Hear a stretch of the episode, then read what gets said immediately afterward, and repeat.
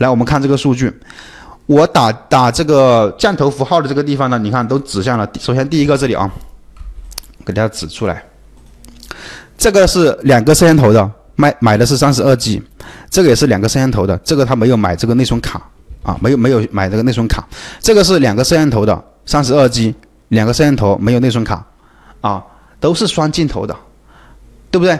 所以说，大部分客户呢，他并不是说为了贪便宜来买你这个东西，他还是要考虑他自己的一个需求的。我们分级定价法的核心目的是什么呢？就是只在定价格的时候，把同类产品我们分成多个等级，就是把它变成套餐。它的核心就是通过低价值的一个产品吸引客户先点击进来。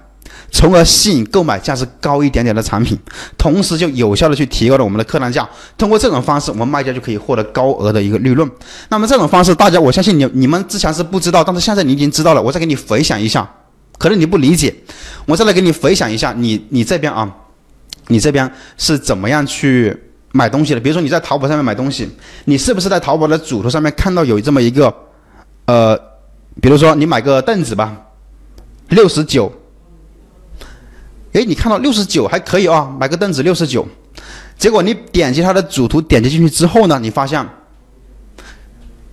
哎，还有一百多的凳子，一百五的，两百的，那个六十九的凳子呢，可能要么就没货了，要么呢就是不是这个凳子，是一个其他的凳子，其他款式的那种凳子，对吧？它是这么玩的。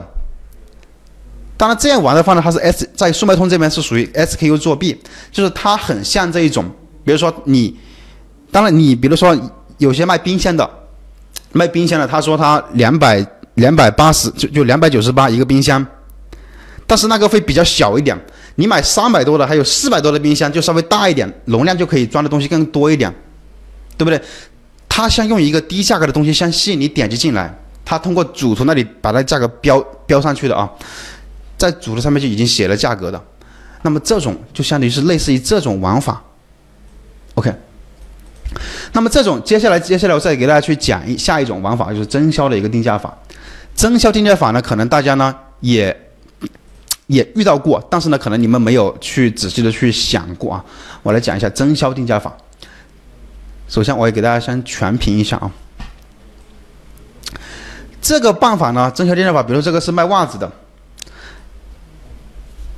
它提高它的一个袜子的一个购买的数量，或者说。提升它的一个品质，像有些产品它是提升它的一个，比如说升级换代了，那么它就要贵一点。比如说你买个摄像头，普通的，比如说没有带那个，没有带更多功能的，就是一个普通的，它肯定便宜点。它升级了之后，那么这个产品功能更多，它肯定卖的就贵一些。那么我们增销定价法呢，就是通过这种。提高数量，或者说质量，或者说品质，或者说产品组合的一个形式，来增加成交额，实现更大的一个利润。它怎么组合呢？我们先看这个袜子啊，它是两点九二美金的，有五双。然后紧接着呢，我们再看下一下一个啊，它是十双的，它卖三点五九。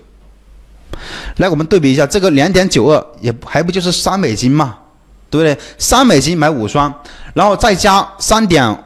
再加一点点啊，三点五九就可以拿十双。基本上他这样定价的话，大部分用户都是买多少双？买十双的。